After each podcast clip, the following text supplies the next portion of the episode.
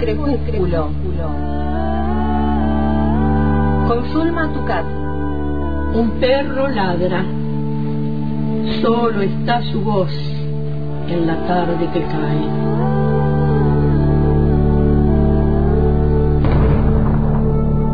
Soy el solitario que escucha sus ladridos en el poniente. Salvo el crepúsculo. Suelo rodar en el abismo, en el abismo, enternece el crecimiento. Del habla, del habla, está hecho el vuelo.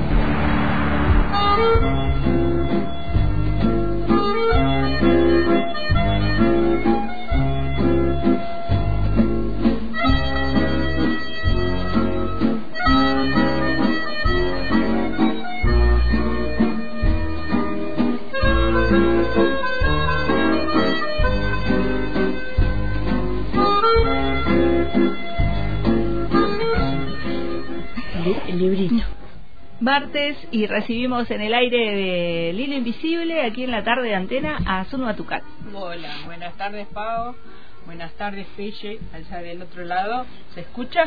¿Se Me- escucha bien, Pelle? ¿Me acerco? Ahí está vos, ahí, ahí, ahí está. Las 12 tiene que Bueno, acercarse, ¿viste? bueno. Estas cuestiones eh, técnicas. Esto es radio en vivo, Sí. gracias. Así estamos, radio en vivo, vamos, a- vamos a ir Acomodándonos. claro, acomodándonos. Eh, dice, eh, Pelle tiene un dicho: mientras vas andando se acomodan Sí. los melones, algo así. algo así es el dicho que tiene. Está bien. ¿No? Ah, Ahí cuando está. el carro arranca se acomodan los melones. Ahí está. Sí, Está bien, claro. ahí me suena, me suena mejor. Ahí te suena más, Graciana, ¿no? Sí, sí. sí, sí. Bueno, Bueno. estamos con invitada. Estamos con invitada de acá de Fisque, este, Graciana Miller, eh, abogada. Sí, Es abogada, docente, también. A, a trabajar, ¿Estás trabajando en este momento? no, no, en este momento no. En este momento no, y escritora, por eso la, la invitamos aquí. Este, y bueno, y Graciana justamente hoy tiene varios libros, tiene, tiene muchos libros, después nos va a contar su obra.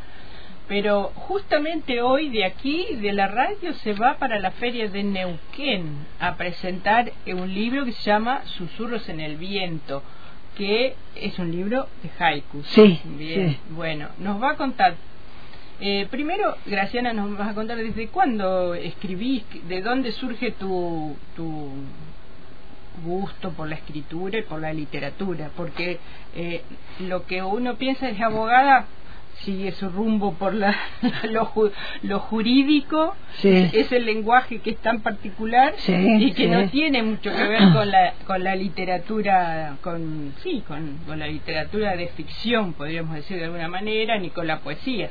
Entonces, este, es curioso. Sí, pero son mis dos amores, el derecho y la literatura. Qué bueno. sí. Y bueno, escribir o, o es- esta mm, esta relación así con la poesía la tengo desde niña, cuando mi papá me recitaba Ah. poesías y yo me las aprendía de memoria. Y escribir, escribir habría empezado a los 11 años. Ah, porque él escribía y bueno y surgió así esa competencia él escribía tipo este Becker y a mí no me Ah. gustaba y yo quería escribir otra cosa entonces Claro. bueno ahí teníamos esa esas Claro. disyuntivas claro, Becker fue, tenía una rima muy particular. era muy- claro claro sí sí Muy sí ordenadito. sí sí y yo estaba en la, la ruptura Claro. este entonces bueno en ese momento la, la sabía pero no me gustaba no me gustaba Bueno, y, y además, y otras influencias así, decir, bueno, a mí me gusta tal escritor y, y, y trato de, de- de- no de copiar, pero de tomar ideas y que, que no está mal y que, y, de- y que me enseña, digamos, que me marca. Sí, sí. Mira, eh, a mí me gusta Neruda, Ajá. me gusta Octavio Paz, Claro. me gusta Alfonsina Storni, me gusta Gabriela Mistral, me gusta, mm, este, bueno, eh, Pizarnik. eh, no sé si son influencias, eh, pero he leído bastante, he leído bastante, sí. de alguna manera u otra este, uno se marca con lo que lee, más allá de que no sea consciente. Sí, sí, sí. Bueno, con lo que me he marcado, lo que tiene que ver con la poesía y la musicalidad de la poesía, sin duda es eh, Federico García Lorca. Claro, sí.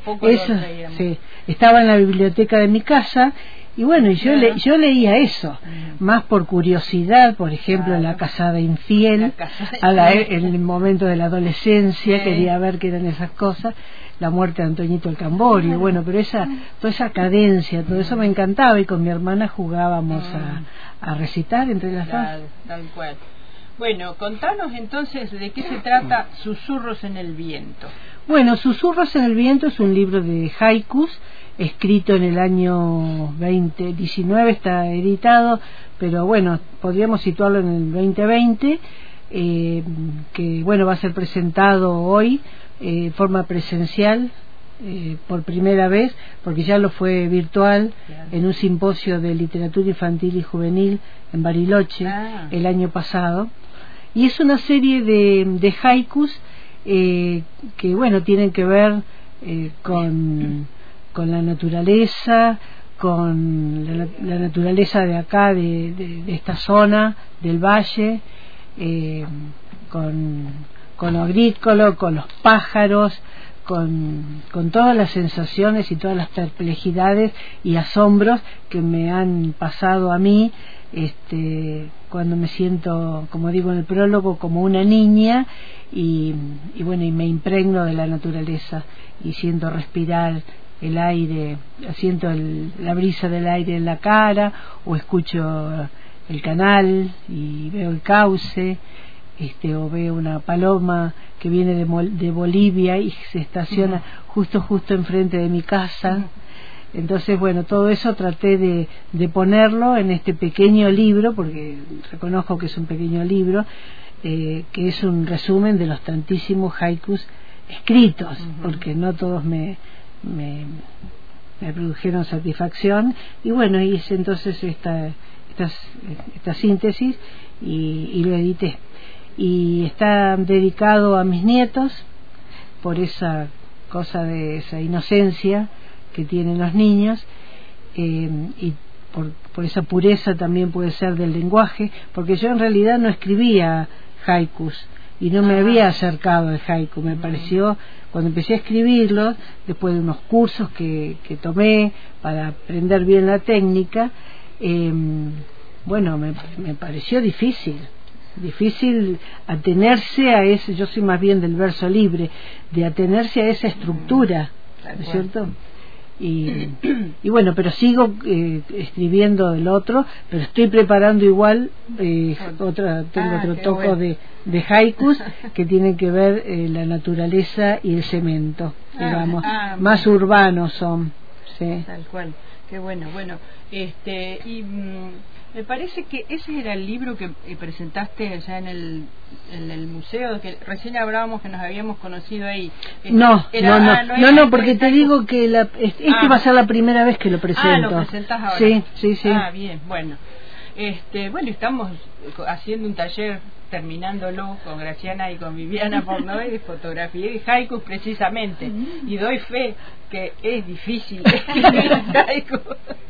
Sobre todo respetar la, la, métrica. La, métrica, poner todo lo que lleva un haiku según los maestros, ¿no? Ahora está más laxo, pero eh, siempre hay que atenerse un poco al, a, lo, a lo original, a la tradicional de, de haiku. Y, ya que está para los oyentes, por, ¿cómo lo definís al haiku? ¿Qué sería? ¿Qué es?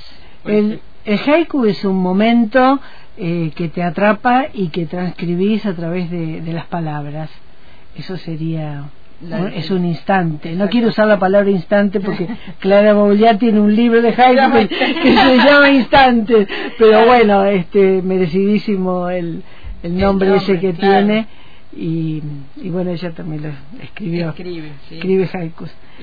Y claro, y por eso tiene tanto en común con la fotografía, ¿no? El Claro. el, el- el captar el, el momento, el momento, sí. exactamente. Y es, es difícil, ¿no? Es- captar el no, momento y ponerlo. Es muy difícil, sobre desde, desde la fotografía y también desde, desde la palabra, ¿no? Captarlo y... Y ahí hablaban de la de la métrica que, que, eh, a la ausentada qué le podemos decir Ajá. cómo es eh, eh, en La ese estructura. nivel? Sí, la del- estructura son, este, eh, fue decantando porque primero eran este, muchos versos, hasta 100 versos, y después finalmente fue decantando hasta quedarse en tres, y eso recibe el nombre de haiku. Y tiene una estructura de 5, 7 y 5 versos.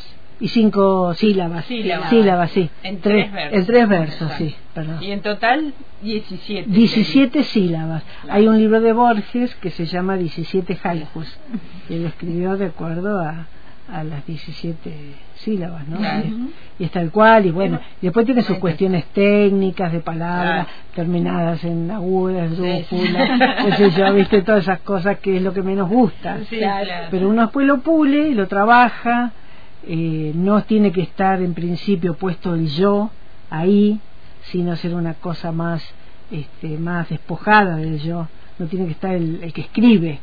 ¿Viste? Claro, y bueno, y este, este, esta sección literaria precisamente es- viene su nombre de un haiku, que es el, el japonés que por ahí saltó a la fama con, con su, los haikus, que es Matsubayo. ¿no? Sí, de ahí lo sí, saqué, sí. saqué el, el nombre del, de la sección literaria. Es el que habla de haiku del cemento. Exacto. Bueno, y vamos a escuchar algunos de los haikus que vas a presentar hoy o, o el que vos elijas, está bien, de- del libro. Sí. Bueno, te, voy- te voy a leer uno que es el que el editor puso en la contratapa y se ve que le gustó. Entonces, dice, el agua corre sin aferrarse a nada. El cauce insiste. Tenemos que decir que el editor es Sí, José eh, José Humberto, José José, Humberto Humberto, Álvarez, Álvarez, sí. de acá, De- nacido en Salta, es de acá, está viviendo en Roca, es profesor de letras. exacto. y- y Yo he trabajado con él también mucho tiempo, lo conozco José, así que le mandamos un saludo si por ahí nos está escuchando. Bueno, a ver. Atando cabos, con el viento de otoño soplan las velas. Dulce ciruela, una gota de néctar sobre mi lengua.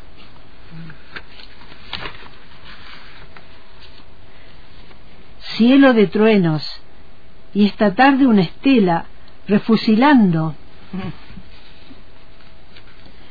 Brilla el tomate y del interior brota un jugo fresco. Si les produce algo es que. Haiku está logrado, ¿no? Sí, Porque lo, sí. lo que tiene de, ide- de- de ideal es transmitir la misma emoción que sintió el, el autor, el escritor, Claro. transmitirla al- a los lectores.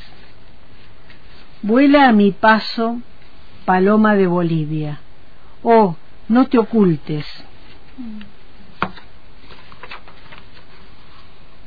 Brisa de otoño acerca a mis narinas olor a peras.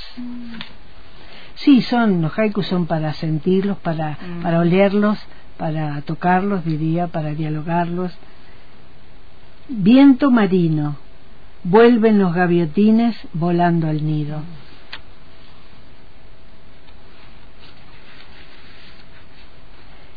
En una chacra, aroma de membrillos. La abuela espera. Qué bueno. Tormenta oscura y el quiz en su cuevita. Ojos saltones. No se ven flores, ni árboles, ni rastros. Las maras duermen. Mirada ausente, la de un pequeño ciervo, fluye en la bruma. Inspiro hondo, aletea en el viento un venteveo. Hay luna nueva, sobre la rama negra un tordo negro. Bueno, sigo. Bueno, y es un, es un, el haiku es radial, porque es cortito, y Sí, entonces sí. uno lo puede... Es, eh, es hermoso lo, lo que pinta Exacto. la imagen en, ¿Viste? en es- en esa... un instante, por eso ella te decía que eh, tiene mucha relación con la fotografía y con captar el momento. Esto está, este libro está dibujado por José. Por ¿no? José Humberto, José sí. Humberto Sí, Álvarez, sí. También. También él es dibujante, es sí. dibujante, muy bien. Hermoso. Bueno, y este, entonces les volvemos a repetir a los oyentes que si están en Neuquén o quieren ir hasta Neuquén, hoy Graciana está allá a, a las A las 20, a sí, las 20, en la presentación. presentando este libro Susurros en el viento. Este, ahí en, en la sala lo leí eh, Sí, Maki Corbalán. Maki Corbalán, Ah, que es, sí, claro, es una ahí. escritora neuquina que falleció. Sí. Y tenés otro libro ahí. Justo íbamos ahí. Tenemos uno que está sin estrenar. O sea, le Ah. hemos leído varios. Este, está circulando, pero no se ha presentado. Ah, tenemos ahí, claro. Acá está el privilegio de venir a presentarse públicamente. Claro. Bueno, y se trata de Quelonia, que es de este año. es Del, es Sí, del 2022, hace, sí. hace poco que salió. Sí, sí. Bueno, contanos, me, me llamó la atención el, el título y después, porque no conocía la palabra. Y bueno, pues uno va entendiendo, ¿no? Sí. Pero, Vos lo, lo leíste. Sí, Vos, leí. sí, sí, la Sí. compraste. Sí. Claro, este, este la preventa. Yo, yo de acá como no no no veo, me llama la atención la gráfica también. la gráfica, Sí. la, el- la Sí, tapa, la Está tapa la ilustrado por Mariela Marini. Mariela Marín. Sí, que también, este, bueno, va a estar en la presentación en Ah, octubre Ah, en la Feria del Libro de acá de Roca. Ah, acá. Sí. bueno. Eh, entonces, contanos de qué se trata Quelonia. Quelonia. Quelonia es, eh, los quelonios son las tortugas. Tortugas. Sí. O sea que es un personaje eh, del libro que, bueno, es, es una tortuga vieja y que a semejanza de los de los pueblos inuit del Polo Norte decide mm, eh, emigrar para mm, para pasar lo que se llama la noche la noche larga o dejarse viste dejarse morir. Eh, ya no se siente útil eh, entonces bueno se va eh, migrando. Y como es una tortuga de agua eh, va por el, el mar argentino hasta la lo que yo le llamo Antártica Claro. ¿sí? Y, y bueno, y en el camino le van sucediendo cosas mientras nada eh, que tienen que ver con distintos sucesos que pasaron acá en la República Argentina y, y bueno, y que Elonia se da cuenta de que, que todo lo que, que era medio inocente, digamos, que todo lo que ella creía en realidad no era, eh, y a- entonces le da, le da asco, eh, no sabe si seguir o no seguir hacia el rumbo que ha elegido, y, y bueno, y tanto tantas cosas le pasaron que, que al final no voy a decir el final no llega. Igual se, se lee, pero Sí. bueno, e- es muy interesante porque es cierto, le pasan cosas de, que- sucesos argentinos que han ocurrido en el mar, en el río de la Plata, bueno, este que son muy conocidos por todos, ¿no? Sí, y que son muy muy, tristes, lamentables, muy sí, tristes, claro, para nuestro país y para todos los que han tenido que sufrir eso.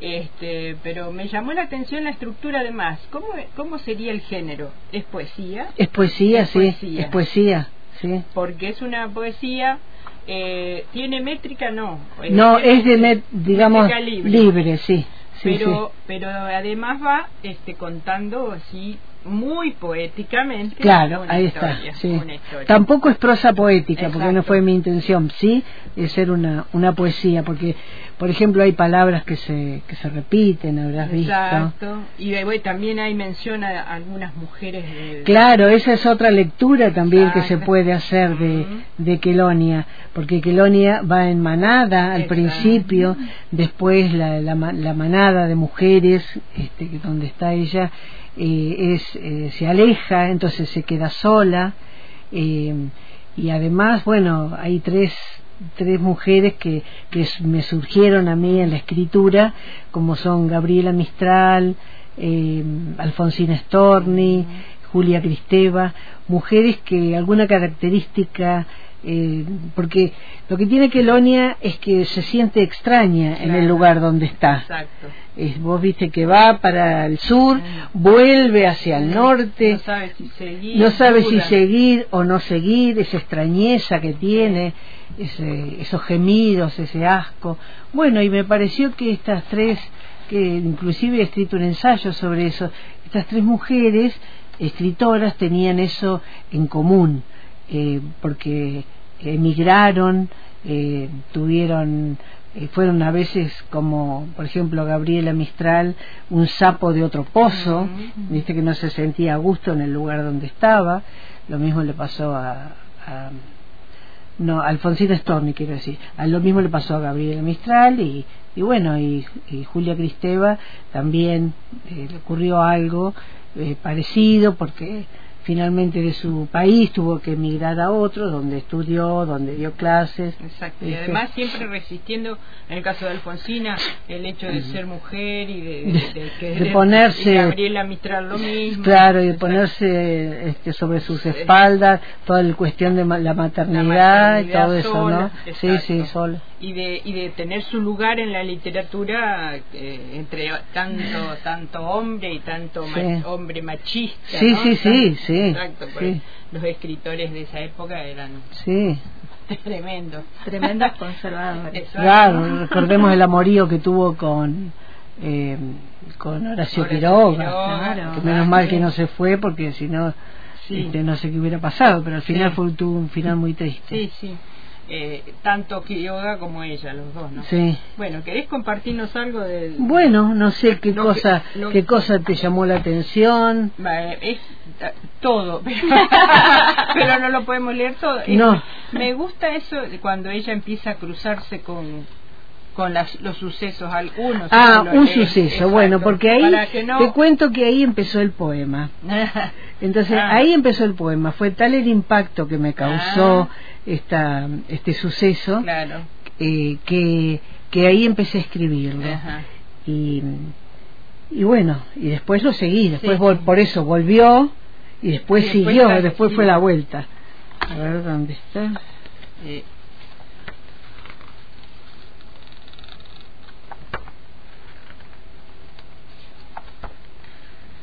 Se llama Donde mueren los sueños. Uno.